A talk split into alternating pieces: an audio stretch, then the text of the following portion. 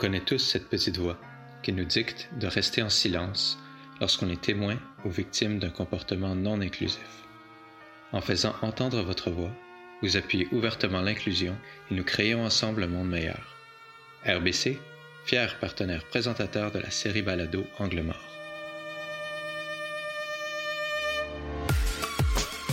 Bonjour et bienvenue à ce deuxième épisode d'Angle Mort.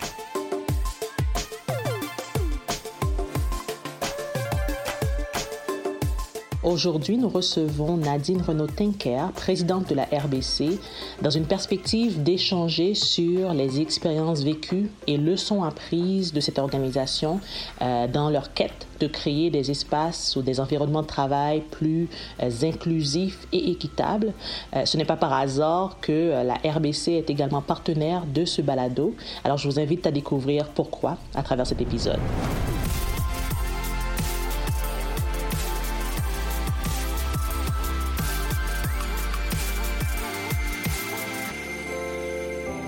Bonjour Nadine, très heureuse de vous avoir avec nous.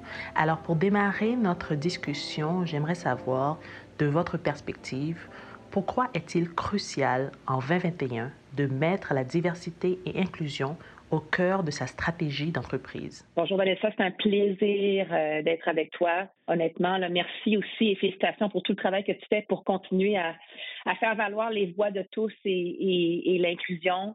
Euh, c'est vraiment un plaisir de pouvoir te parler aujourd'hui. Je pense que tu sais à quel point ça fait partie de, qui on est, euh, nos valeurs, la diversité, l'inclusion, mais je te dirais le travail qui se fait encore davantage là, cette année et dans les années à venir, c'est vraiment le travail euh, d'inclusion. Ça, c'est super important pour notre organisation, mais aussi même pour moi personnellement. Alors, c'est pas une option, comme on dit.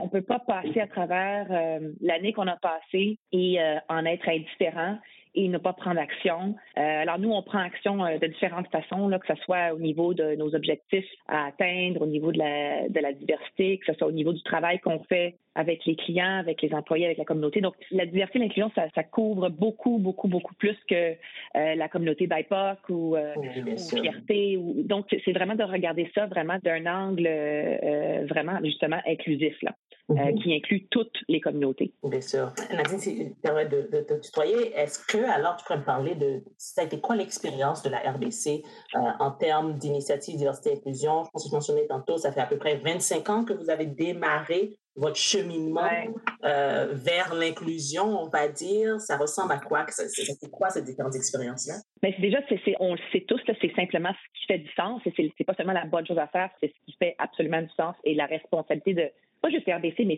toutes les organisations. Mais notre historique, ça va loin. Là. Ça fait euh, ça fait plusieurs années euh, qu'on travaille sur notre diversité et notre inclusion pour vraiment en être l'exemple. Un exemple, en 1900, 1902, justement, on avait la première employée autochtone, la première employée embauchée chez RBC. Puis en 1910, on avait notre première employée autochtone. Alors déjà, ça, vient de loin, ces, ces, opportunités-là. Je regardais les dates parce que c'était intéressant de voir l'historique. Là. En 87, on a eu notre premier sondage sur l'équité de l'emploi. Alors, ça commençait déjà ah en 87 à, sortir dans nos discussions. Et puis, euh, en 96, que je m'en souviens, j'étais là, c'est notre premier conseil de direction sur la diversité. Fait quand on y pense, c'est ça. On a un historique, mais c'est quand même, ça fait pas si longtemps que ça, mais on a été très, très, très prescriptif depuis 96 en particulier des objectifs qu'on veut mettre et qu'on veut suivre au niveau de la diversité et l'inclusion à RDC. On a toujours voulu donner l'exemple dès le début, et évidemment, c'est le cas aujourd'hui aussi. Puis en 2009, on, on passe forward un petit peu une couple d'années, mais en 2009, on a publié notre stratégie en matière de diversité pour orienter nos efforts. Alors, on mesurait vraiment de très près notre progression. Euh, tu sais très bien, comme, comme toi et moi, on peut parler de diversité et inclusion, mais à la fin de la journée, s'il n'y a pas d'action, ben, il n'y a pas de résultat. Euh, on a vrai, c'est ça. Fait qu'on a vraiment mis en place une stratégie qu'on suivait de très, très, très près à travers tous les niveaux de l'organisation, euh, exécutifs et, et non exécutifs. Il y a des objectifs qui sont mis en place et c'est toujours en place à ce jour euh, pour chacun des leaders pour justement atteindre ces objectifs-là. Puis en 2015, on a ajouté l'inclusion euh, dans nos valeurs. Euh, alors, elle était déjà là, mais là, on a fait un point d'ajouter l'inclusion dans nos valeurs pour RDC et vraiment, ça envoie un, ça envoyé un message très, très, très fort au niveau de nos, de nos équipes, mais aussi évidemment à l'externe et où est-ce qu'on s'en va dans, dans notre vision, qui nous sommes et qu'est-ce qu'on veut accomplir ensemble tu sais très bien, le succès d'une entreprise, là, c'est, pas seulement sa performance, c'est vraiment ses gens. Alors, c'est avec les gens qu'on a, la diversité qu'on a, qu'on va être capable d'avoir du succès. Ça, on le sait depuis des années.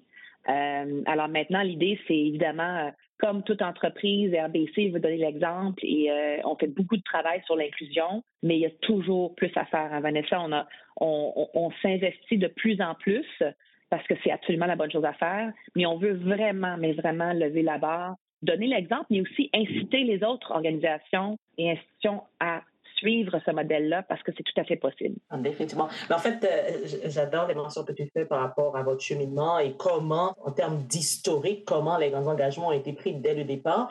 Euh, pour le compte de nos auditrices et auditeurs, j'aimerais juste partager peut-être quelques, euh, quelques données au niveau de votre portrait, je vais dire, de diversité et inclusion. Donc, parmi quelques chiffres que, que, que j'ai retenus, entre 2015 et 2019, la représentation des femmes dans les postes de leadership est passé de 38 à 46 Donc, c'est quand même un énorme bond à l'intérieur de 3-4 euh, ans.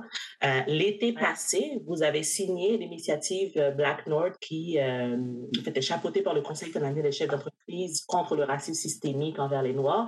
Et vous êtes allé même plus loin que les engagements que Black North demandait en faisant, en vous donnant des objectifs de passer de 20 à 30 euh, les objectifs d'embauche de cadres s'identifiant comme noirs, autochtones ou personnes de couleur. Et j'aimerais vraiment porter attention sur ce point-là en faisant de la diversité et inclusion un objectif, donc une mesure de performance pour vos gestionnaires. Ça, je trouve ça extraordinaire. Donc, j'aimerais vraiment comprendre, ça a été quoi un peu le, le cheminement vers cette décision-là? Qu'est-ce qui vous a poussé à faire ces engagements supplémentaires? Et surtout, Comment ça a été reçu à l'interne, le fait que la diversité et l'inclusion est une cible de performance? Oui, euh, c'est une excellente question, euh, Vanessa, puis euh, j'en suis extrêmement fière. Je, suis fière des objectifs qu'on s'est donnés et, comme tu l'as bien mentionné, c'est vraiment des objectifs qui sont, donnés à tous les niveaux de l'organisation, donc pas simplement au niveau des, des rôles exécutifs.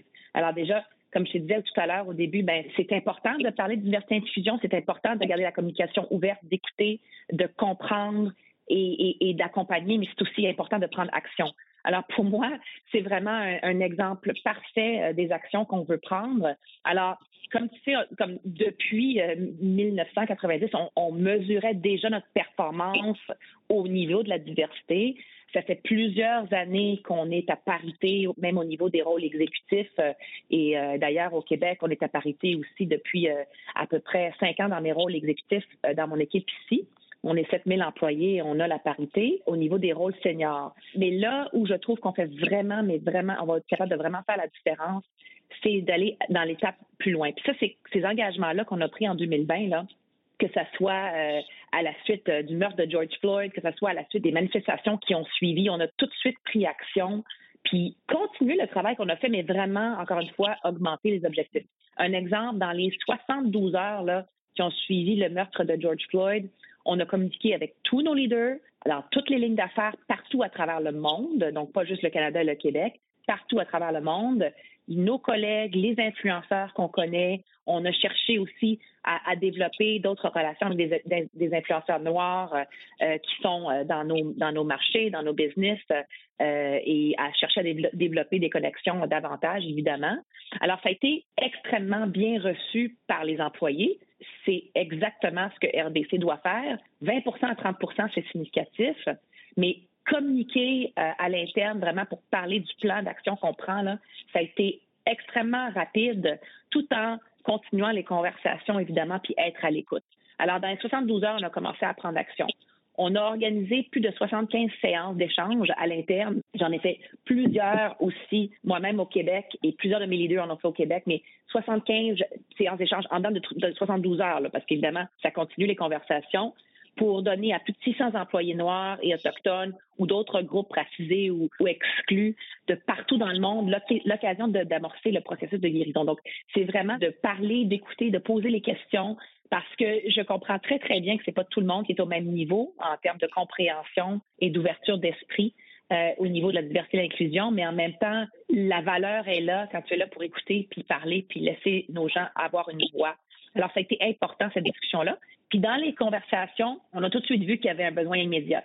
Malgré notre, incroyable ouverture d'esprit, nos valeurs euh, sur la diversité et l'inclusion qu'on parle depuis des années, il y a encore beaucoup, beaucoup de travail et d'opportunités à faire.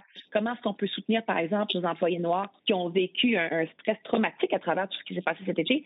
Nous, on l'a vécu, le stress traumatique. Alors, on peut seulement s'imaginer comment est-ce que nos, employés de couleur noire ont vécu ce qui s'est passé cette année, comment nos employés autochtones ont vécu ce qui s'est passé avec Joyce Equanan au Québec. Il y a des choses qui se passent encore en 2020, 2021 que vraiment, honnêtement, j'ai de la difficulté à accepter et à comprendre, mais c'est à nous de, changer ce monde-là, puis vraiment faire une grande différence, de jouer un rôle pour lutter contre le racisme systémique. Là. C'est même plus que l'équité et la parité. Il y a encore du racisme qu'il faut travailler dans nos communautés, puis ça, c'est, inacceptable et c'est à nous de le changer. Alors, à l'interne, on vraiment, on se tient la main, on se tient les coudes, comme on dit, pour vraiment aller vers l'avant puis faire une grande différence. Alors, très bien reçu. Il y a encore du travail à faire. C'est quelque chose que, auquel on, on, croit. Ça fait partie de nos valeurs. Oui, on a des objectifs, mais en même temps, on le sait qu'il faut le faire. Moi, je regarde autour de ma table de direction là, au Québec. Là, et puis, j'ai une super belle diversité, la diversité de pensée. J'ai aussi la parité. Euh, j'ai la parité au niveau des exécutifs, c'est fantastique. Mais je veux voir dans les cinq prochaines années des minorités visibles. J'ai autour de la table, j'ai fierté, j'ai tout ça, mais je veux voir plus de minorités visibles autour de la table. En ce moment, à travers une vingtaine d'individus, j'ai trois minorités visibles. Alors, j'aimerais, dans l'équipe de direction, aussi démontrer qu'on a cette diversité-là, euh, parce que je lis à travers tous les niveaux de nos rôles au Québec. Il faut la montrer aussi au sommet de l'organisation. Et c'est la même chose pour Dave et ses engagements et, les engagements de RBC. Super belle diversité de pensée, belle parité est là, mais en même temps, il faut démontrer que nos minorités visibles aussi ont accès à des postes exécutifs. Travail à faire de ce côté-là, mais c'est ça nos objectifs. Oui, définitivement. Et le point de, euh, je trouve ça extrêmement engageant euh, de ta part et transparent aussi hein, de mentionner euh, par rapport à ton comité de leadership le, manque de diversité actuelle et le fait de faire bouger l'aiguille. Ce que j'aimerais mieux comprendre aussi, c'est un peu sur, quoi est basée votre stratégie UDI. Comment allez-vous chercher ou, ou, faire émaner en fait ces gens, ces différentes personnes à travers l'organisation? Qu'est-ce qu'est-ce que vous mettez de l'avant lorsqu'il est temps de mettre en place des initiatives? Comment ça s'opère tout ça Oui, ben on a plusieurs on, a vraiment, évidemment, les, initiatives par Dave, mais même sans les initiatives de Dave, nous, on avait déjà mis en place euh, depuis quelques années le travail qu'on veut faire pour le Québec. Moi, je suis convaincue, on a une super opportunité au Québec à RBC, mais aussi, encore une fois, pour être un leader de choix au niveau de la diversité. Sauf des fois qu'on est un petit peu trop humble, puis je veux pas dire humble dans le sens qu'on n'en parle pas assez, c'est juste que comment est-ce que je m'assure que toutes les activités qu'on met en place sont vraiment, viennent top-down, mais aussi bottom-up. Alors, on fait beaucoup de travail euh, au niveau du leadership, évidemment. On a des objectifs très, très serrés que j'ai donnés à mon équipe de direction euh, pour les deux, trois et cinq prochaines années. On sait exactement qui sont les futurs exécutifs et senior leaders du Québec dans les trois, quatre, cinq prochaines années au Québec également. On les a déjà identifiés. Là, il faut les développer pour qu'ils ou elles se rendent là. Mais en même temps, c'est aussi le travail qu'on fait au niveau des employés. Alors, euh, cette dernière année, là, on a vraiment travaillé beaucoup sur notre groupe ressources employés. Alors, notre groupe ressources employés, c'est un, groupe ressources qui a été bâti par des employés pour des employés. Et dans notre groupe ressources employés, on, en a sept. Là. On a un groupe ressources qui s'appelle Mosaïque. On a un groupe ressources pour les proches aidants. On a un groupe ressources pour la fierté. On a un groupe ressources pour la diversité et l'inclusion. Bref, pour les, les valeurs qui nous sont importantes c'est en place depuis quelques années, mais encore une fois, comme mes autres exemples, je veux vraiment voir, euh, nous voir monter la donne sur l'impact de ces comités, de ces comités-là, de ces groupes employés-là. Premièrement, entendre leur voix, mais aussi créer ce, sentiment de rassemblement-là, puis impact qu'on veut avoir. Alors, on l'a appelé le comité de diversité inclusion 3.0, parce qu'on travaille en ce moment avec directement avec moi. Là, on a bâti une équipe, euh, comme une équipe brainstorm d'employés de toutes sortes d'expériences, euh, évidemment, de minorités visibles, à toutes sortes de niveaux de, euh, qui travaillent dans mon organisation au Québec. Et puis, euh, on travaille les, évidemment l'interne. Comment est-ce qu'on continue à faire du chemin au niveau de l'inclusion à l'interne? Qu'est-ce qu'on fait bien? Qu'est-ce qu'on doit mieux faire? Bon, on connaît les objectifs, on sait qu'on va les atteindre, mais à part ça, qu'est-ce qu'on doit travailler? Donc, de quoi ça a l'air la conversation? Comment est-ce qu'on s'assure que tout le monde se sent inclus dans, dans ce qu'on veut accomplir ensemble? Donc, beaucoup de travail à l'interne de ce côté-là, talent et inclusion le deuxième volet qu'on travaille, c'est la communauté. Alors là, en ce moment, on est tous enfermés chez nous. Euh, la pandémie, elle n'a pas ça n'a pas rendu les choses plus faciles, mais ça ne veut pas dire qu'on ne peut pas, pas prendre action. Là. Alors, comment est-ce que nous, en tant que leaders et employés à RBC, on va être capable de vraiment aider nos communautés dans le besoin? C'est quoi qu'on doit travailler davantage euh, cette année euh, pour vraiment faire une différence? Parce que ce qui arrive, c'est qu'au niveau de l'emploi, on sait qu'il y a eu un gros impact euh, au niveau de, de, nos communautés minorités visibles et femmes surtout, mais encore plus au niveau des organismes sans but lucratif. Mm-hmm. Et, il faut absolument aider où on peut. Alors, moi, je vois nos, nos, nos groupes ressources employés aussi faire beaucoup de chemin avec ça parce qu'on va arriver avec des idées différentes au niveau de la communauté. Puis le troisième volet, c'est les clients. Alors, nous, on doit s'assurer pour nos employés de représenter évidemment notre communauté, mais c'est la même chose pour les clients. On doit représenter notre communauté euh, au niveau des clients aussi je peux te dire qu'on est, on est très bien positionné de ce côté-là, mais en même temps, comment est-ce que je continue à développer encore davantage mes communautés asiatiques, euh, tu sais, comme vraiment aller chercher le maximum de talent et très tôt dans leur carrière pour les développer, que ce soit fierté, que ce soit LGBTQ+, que ce soit Pandafé, comme vraiment là, être très, très, très inclusif, mais pas juste au niveau du leadership, c'est une responsabilité de tous. C'est ça que je demande à mes équipes. Je dis, l'équipe de leadership va prendre ses responsabilités et va prendre action. Mais ce que je demande, c'est que nos employés aussi prennent action. Et si on voit quelque chose qui, où on entend un commentaire qui est désobligeant, ben il faut prendre action, il faut parler, il faut s'exprimer et aller chercher euh, de l'aide euh, chez un gestionnaire ou aller plus haut s'il faut, même venir à moi.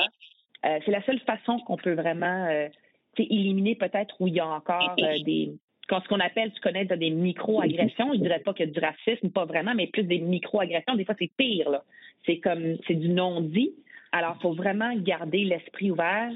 Puis, mon, mon équipe m'entend souvent le dire, là. Euh, garder l'esprit ouvert, poser des questions, être curieux, essayer de comprendre. C'est correct si tu connais pas toute l'histoire euh, autochtone, mais il faut pas juger. Il faut poser des questions, comment la personne se sent, et puis garder l'esprit ouvert et surtout, surtout, surtout, sans jugement. Euh, chacun a son, cheminement, chacun a son histoire. Et puis, quel que soit le, background de ton histoire, ben, il y a toujours une belle opportunité quelque part pour aider quelqu'un d'autre. Puis, tu n'es pas obligé d'être un leader pour le faire. Fait que ça, je, veux vraiment que nos employés aussi prennent cette responsabilité-là. C'est comme ça qu'on va multiplier, puis faire encore plus de petits, puis vraiment aller chercher le feedback qu'on a besoin, mais aussi aller engager tout le monde.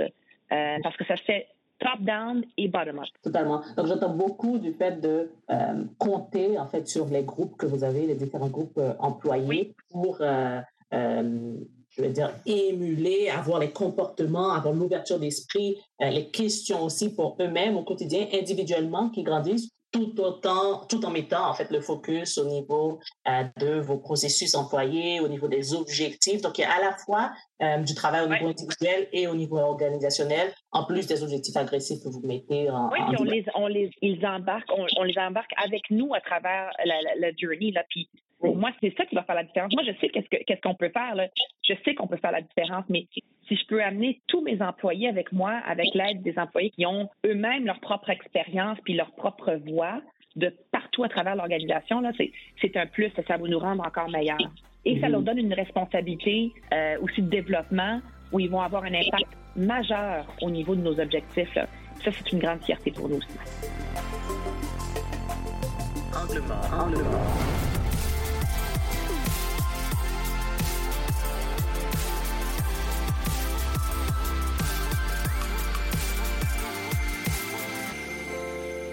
Qu'il y une habitude euh, qui te vient en tête, euh, une habitude de leadership? Ça peut être euh, une pratique, un livre, une question que tu recommanderais à, nos auditrices, nos auditeurs qui pourraient adopter dès demain pour déjà améliorer le leadership inclusif en, parlant de leadership inclusif? Oui, mais ce serait, tu simplement, honnêtement, Vanessa, comme des fois, on se complique la vie, hein, mais s'il y a des situations comme, là, j'utilise des, des, exemples concrets parce qu'on les a vécus récemment avec, avec la situation de George Floyd et, et, et Joyce mais s'il y a des situations comme ça, ça c'est des situations évidentes, mais qu'est-ce c'est quoi ta réaction quand tu vois ça? En tant que leader, est-ce que est-ce que tu vas rejoindre tes employés euh, de minorité visible, puis pas juste la couleur noire, comme tous nos employés de minorité visible, comment tu te sens là-dedans? Parce que c'est sûr qu'il y a un sentiment quelque part là, qui, déjà, moi, ça me fait réagir comme extrêmement, très, très, très fortement.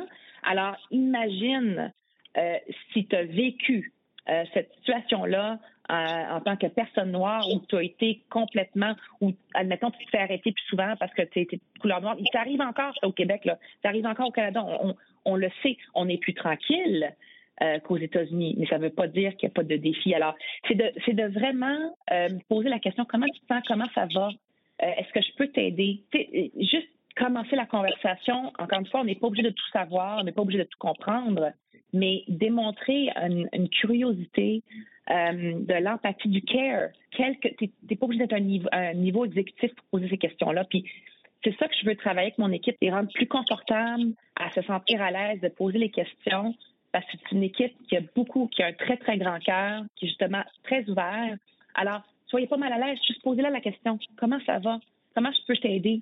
Comment ça t'a marqué? Puis si la personne n'est pas, pas prête à s'ouvrir, c'est correct, mais, mais au moins pose la question avec authenticité. C'est sûr que si le leader n'a pas une relation de confiance avec son employé, ben là, on n'aura pas la réponse. Alors, c'est autre chose. Alors, il faut que la, conversation soit ouverte.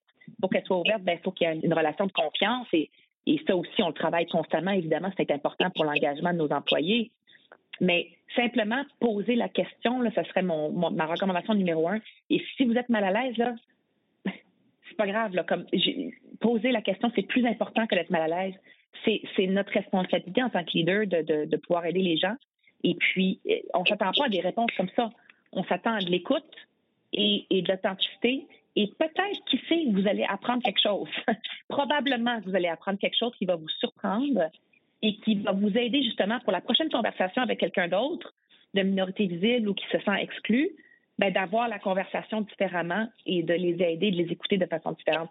moi, c'est comme poser la question comment ça va, comment tu te sens, qu'est-ce que je peux faire pour t'aider? C'est hyper simple.